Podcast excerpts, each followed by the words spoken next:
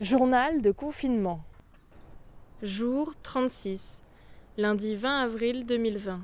Volette-sur-Mer, Seine-Maritime, Haute-Normandie. Chères auditrices, chers auditeurs, vous me manquez. Vous avez dû remarquer que la diffusion du journal de confinement s'est arrêtée après 15 premiers épisodes.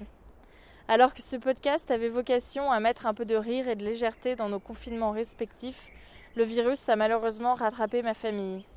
Mon grand-père maternel est décédé jeudi 9 avril et tout notre confinement s'en est retrouvé chamboulé.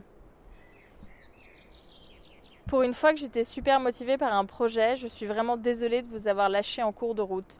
Je crois qu'on s'amusait bien, moi au micro et vous au casque. Enfin, je l'espère. En guise de lot de consolation, j'ai une petite surprise pour vous. Grâce à mes retards de montage, et parce qu'il faut bien qu'il y ait toujours du bon dans le mauvais, il me reste encore 7 épisodes à diffuser que j'avais enregistrés avant que le virus nous tombe dessus. Alors voilà, après une longue pause nécessaire, je reprends le chemin du montage. Merci de votre patience et de vos retours enthousiastes qui me donnent envie de continuer à prendre le micro. À bientôt. À demain pour une nouvelle séance de confinement familial.